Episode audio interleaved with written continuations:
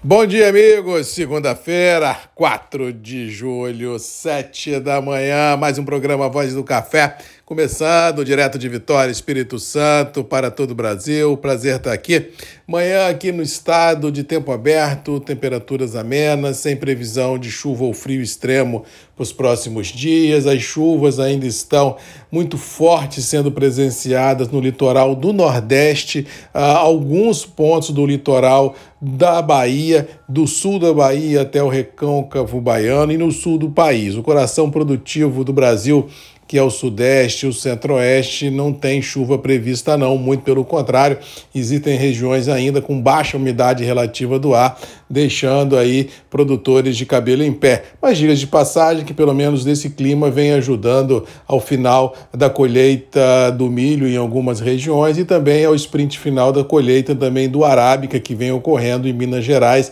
e algumas regiões mais atrasadas ah, do Conilon. Dias de passagem que a gente vem falando isso aqui já há bastante tempo, naquelas regiões onde a topografia ajuda e a mecanização se faz presente, colheitas mais avançadas. Situação onde não se tem essa possibilidade, muito complicado, já que tem muito café secando no pé e o estresse desses produtores testam limites ah, inimagináveis. Com relação aos mercados, hoje vai ser um dia apático, feriado nos Estados Unidos, a Independence Day, né, dia da independência, sem os mercados operando, dificilmente haverá uma grande volatilidade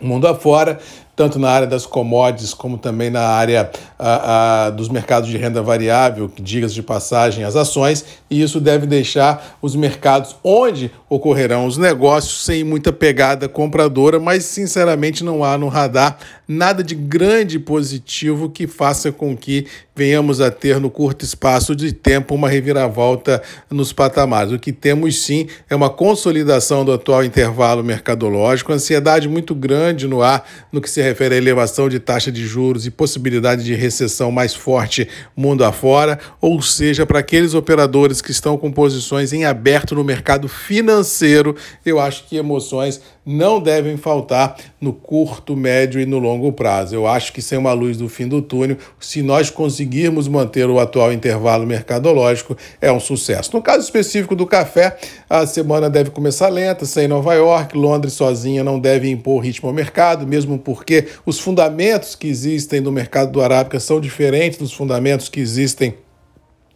no mercado do Robusta, o nosso Conilon, e assim não vejo muita força no terminal londrino, já que o Vietnã continua a colocar café no mercado e o Brasil fora do mercado não ah, indica uma mudança de ruptura. Temos no radar o que venho falando aqui há muitos meses, que é a questão do, do squeeze, falo isso desde o ano passado, quando ainda tínhamos estoques de café certificados ao redor de 1 milhão e 200, 1 milhão e 300 mil sacas, lá eu ainda falava que o squeeze era uma questão de tempo e paciência, já que os contratos em aberto em Nova York eram muito, mas muitas, muitas vezes superiores aos cafés certificados na bolsa. E agora nós estamos indo o café certificado em Nova York querendo romper os 900 mil sacos de café ou seja, só adrenalina, é só estresse, o squeeze a cada dia que passa fica mais evidente. E se houver uh, um engraçadinho, entre aspas, que compre uma posição em Nova York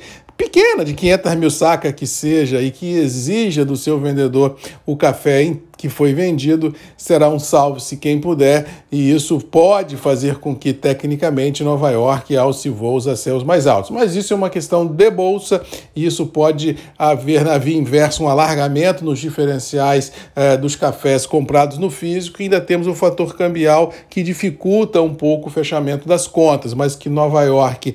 pode mostrar níveis mais fortes em curto, médio prazo, isso é fato, já que além do fator climático mundo afora, atraso de colheitas mundo afora, fantasma da safra brasileira ainda assombrando a tudo e todos, ainda temos de fato e de direito esse tal do squeeze, que pode realmente tirar muitos da sua zona de conforto. E se isso vier a acontecer, claramente a gente pode ter no mercado interno do café, principalmente do arábica, um pouco mais de firmeza nas cotações e o conilon e o conilon caminhar a reboque disso tudo. Mas enquanto isso não acontece, o que posso afirmar é que o mercado é firme nos atuais níveis de preço, sem nenhuma chance de piora no curto prazo e dependendo de como for dólar e bolsa, a gente pode ter sim um realinhamento de preços no mercado interno. Cuidado e atenção, porque emoções nesse nosso negócio chamado café não faltará nos próximos meses que temos pela frente. No mais, vamos ficando por aqui, desejando a todos uma boa segunda-feira, que Deus nos abençoe, que a gente possa enfrentar os desafios e vencê-los. E lembrando que todo dia às sete da manhã temos um encontro marcado aqui nos grupos e redes MM, ponto de encontro de todos nós, para a gente tentar descobrir no presente o futuro que vem por aí. Beijo, um abraço e até amanhã. Tchau!